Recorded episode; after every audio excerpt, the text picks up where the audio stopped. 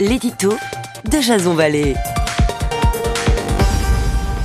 Bonjour, nous sommes le 10 mai 2019 et voici le titre de mon éditorial qui s'intitule Un mandat dans la balance.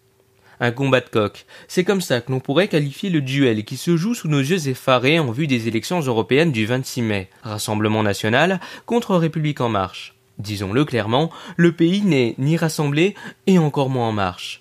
Le mouvement des Gilets jaunes et l'abstention toujours plus grande des citoyens à chaque scrutin, on évoque même un possible record à 58% de non-participation, en dit long sur le niveau de défiance qu'il existe entre les Français et leurs institutions. Marine Le Pen a sommé Emmanuel Macron de démissionner, comme au temps du général de Gaulle, si le parti qu'elle dirige arrivait en tête au prochain scrutin. Mais que ferait-elle de plus?